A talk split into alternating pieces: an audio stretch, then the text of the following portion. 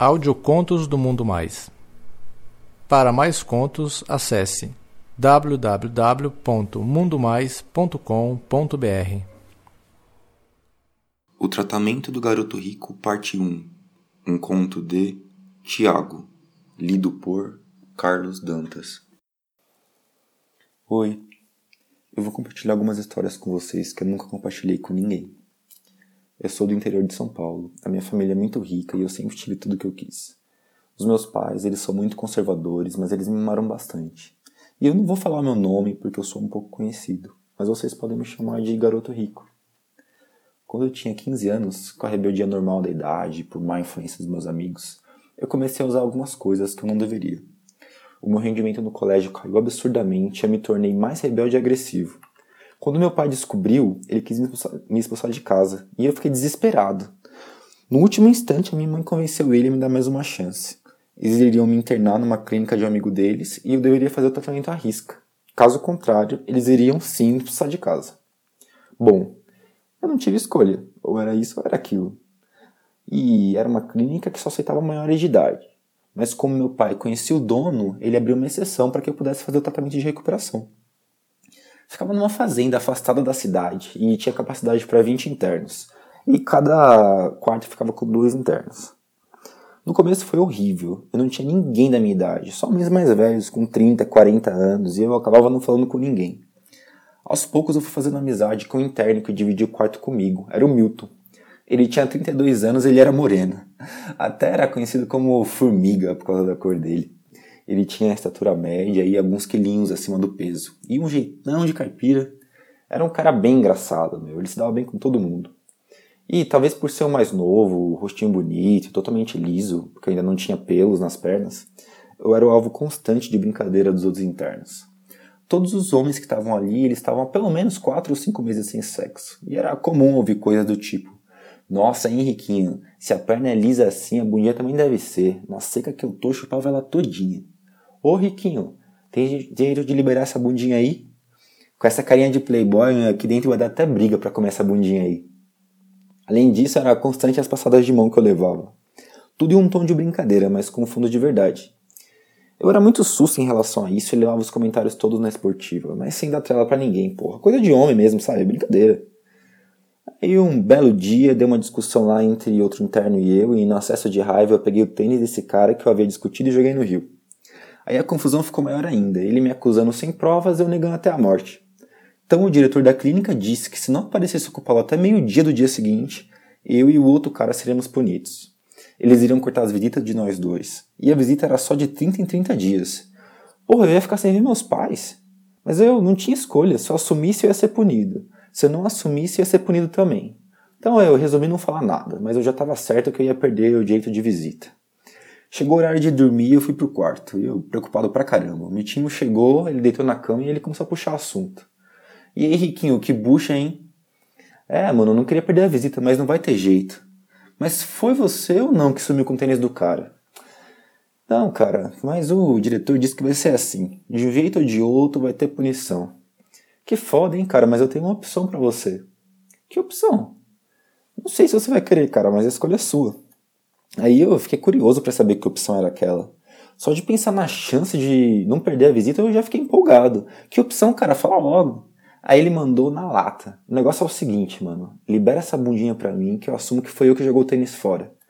Qual é, Miltinho? Tá louco, mano? Louco pro quê, Riquinho? Não sou viado não, cara. Eu sei que você não é, mano, mas é uma escolha. Você não quer perder sua visita. Eu tô te dando uma opção. Cara, mas que opção mais esquisita é essa, mano? Você é louco, eu sou macho, cara. Depois eles vão ficar falando de mim, mano, você tá louco? Quem vai falar, cara? Eu não vou contar pra ninguém. É acordo nosso, cara, só nosso, eu te garanto. Pô, cara, eu pensei que você ia me ajudar e você vem com uma dessa? Além disso, mano, você vai perder sua visita por minha causa? Riquinho, eu não tenho nada a perder não, cara. Ninguém vem me visitar. Pra mim não faz diferença. Além disso, mano, eu tô na seca, cara. Você me ajuda, eu te ajudo. Pensa aí bem, fi. E ainda ele completou, mano, não tem pau grande não, cara, não vai doer tanto. Fica tranquilo. Cara, um silêncio total tomou conta do quarto. Eu fiquei pensando na proposta dele. Porra, cara, eu não era viado, não podia aceitar uma coisa daquela. Aí, por outro lado, a visita dos meus pais era muito importante. Eu fiquei pensando no que meu pai falaria também sobre a punição. Ele mandou seguir o tratamento à risca, né? podia ser expulso de casa. Aí, depois de uns 20 minutos surtando sozinho, eu disse: Mas e se alguém entra aqui, cara? A porta tem chave, é só trancar, não se preocupa com isso. Então? Aí, fiquei um tempo em silêncio e falei: Vem, cara. Aí ele, parecendo não acreditar no que ele ouviu, ele perguntou: O que, cara? O que, que você disse? Vem logo, porra, antes que eu mude de ideia. Caralho, Riquinho. Aí ele já falou, levantando da cama. Foi até a porta, passou a chave. Eu virei para a parede. Ele veio para minha cama e entrou debaixo da coberta, já encoxando de pau duro. Ele começou a alisar minhas pernas e fala: Porra, Riquinho, valeu mesmo, hein, cara, você não vai se arrepender. Suas visitas, mano, tão garantidas. Desde o dia que você entrou aqui, cara, eu tô de olho na sua bunda, é gostosa demais. Aí eu não dei muita tela, eu só falei: Cala a boca, cara. Só termina logo com isso, caralho. Mano, que situação chata. Tá bom, cara, deixa comigo, não precisa ficar nervoso não. Aí ele me encoxou mais e ficou alisando minhas pernas por um bom tempo. Enquanto ele me alisava, ele tentou pegar no meu pau. E eu falei, não, cara, aí não, tira a mão. Aí, tá bom, relaxa. Então ele ficou um bom tempo me alisando e pressionando o pau na minha bunda. Ele desabotou o botão da minha bermuda de surfista que eu tava e falou, vira de bruxo. Virei e ele enfiou a mão por dentro do meu short, apertando a minha bunda e depois enfiou a mão por dentro da cueca e começou a brincar com o dedo. Ele massageava bem devagar. Assim que ele encostou o dedo em mim, me deu uma vontade absurda de chorar. Eu tava me sentindo humilhado, eu queria gritar, sair correndo. Mas aquilo ia só piorar a situação. Ele já tinha começado, eu não tinha que escolher, só aguentar mesmo. Então ele se olhou atrás de mim e abaixou meu short. Ficou alisando minhas coxas, a minha bunda. Caralho, mano, é gostosa demais. Oh meu Deus, o que, que é isso? Ele aproximou o rosto e começou a morder por cima da cueca e lamber a parte de trás das minhas coxas. Por cima da cueca mesmo, ele dava umas linguadas no meu rego. Comecei a ficar arrepiado. Então, com as duas mãos, ele abaixou a minha cueca, me deixando de bunda literalmente na cara dele mais umas mordidas de leve e ele caiu de boca. Começou chupando devagar, dando umas linguadas que me faziam arrepiar inteiro. Foi ficando mais empolgado, ele começou a chupar de, de verdade mesmo. Aí, mano, meu pau começou a ficar duro. Eu nunca tinha sentido aquilo. A sensação era boa demais. Ele apertava minha bunda com as duas mãos e chupava feito um louco. Ele deve ter ficado assim uns 10 minutos. Eu estava totalmente excitado e cada vez mais relaxado. E eu comecei a fazer uns movimentos para cima, meio que tentando encaixar a minha bunda na cara dele cada vez mais. Aí ele percebeu. Tá gostando, né? Eu sei que tá. Relaxa, cara, que vai ficar mais gostoso. Confia em mim. Não aguentando de tanto tesão no movimento automático, eu me inclinei e fiquei de quatro com o rosto encostado no travesseiro e a bunda totalmente entregue para ele. Nossa senhora Henriquinha, assim você me mata. Aí ele segurou minha bunda com as duas mãos e chupou deliciosamente.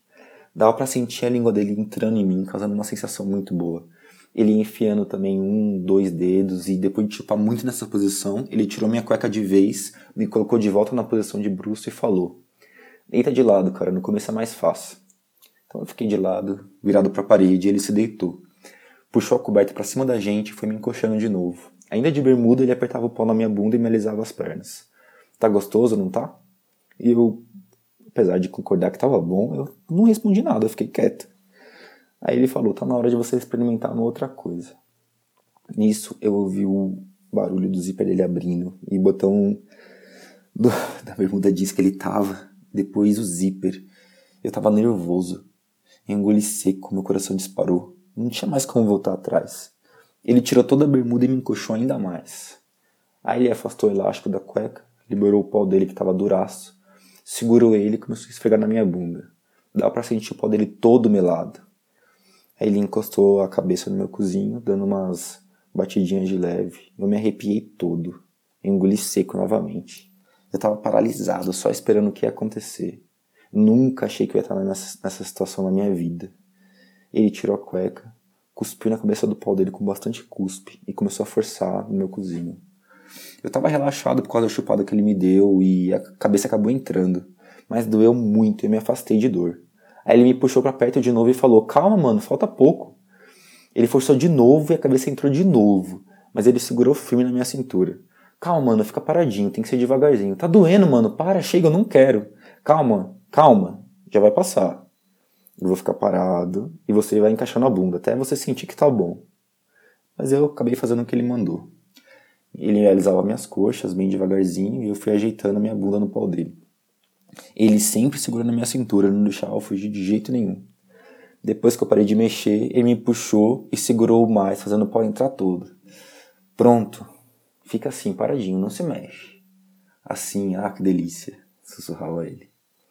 A gente ficou um tempão, totalmente parado, e ele só alisando minhas coxas. Aí ele passou a mão no meu pau de novo, eu tentei tirar, mas ele insistiu e eu acabei deixando. Aí, não, meu time, tira a mão. Deixa, vai, não tem nada demais. Aí eu fiquei em silêncio, ele me punhetou bem de leve. Tá durão, hein? E porra, mano, é maior que o meu. Era mesmo, eu tinha uns 15, 16 centímetros de pau. Aí depois disso, ele passou o braço por debaixo de mim, fazendo minhas costas se encaixar totalmente no peito dele. Com a mão segurando minha cintura, começou a fazer os movimentos, me fudendo devagar. Assim, tá vendo? Tá gostoso? E foi assim, aumentando a velocidade. Segurou minha perna, levantou ela um pouco e foi fudendo. Ele tentou beijar meu pescoço, mas eu afastei. Ele foi fudendo, fudendo, aumentando cada vez mais a velocidade. Depois ele veio por cima puxando a coberta, colocou o pau e deitou por cima de mim. Ele colocou a cabeça no meu ombro e a boca bem perto da minha orelha. Dava para sentir todo o peso dele sobre o meu corpo e ele sussurrou no meu ouvido. Hum, agora ficou melhor ainda, hein? E começou a fuder. Primeiro devagar, puxando o pau ao máximo e depois enfiando tudo de uma vez. E foi aumentando o ritmo e cada estocada ele forçava mais o pau, me fazendo gemer. Aí ele mandou eu morder a ponta do travesseiro. Eu mordi e ele foi fudendo. Cada estocada eu senti o pau dele indo mais fundo e dava pra ouvir o barulho do corpo dele batendo no meu. É, a gente tava coberto e por isso abafava um pouco o barulho de fora. Toma, toma, toma, tá gostoso, não tá? Toma! Eu não respondia nada, só gemia baixinho, mordendo o travesseiro.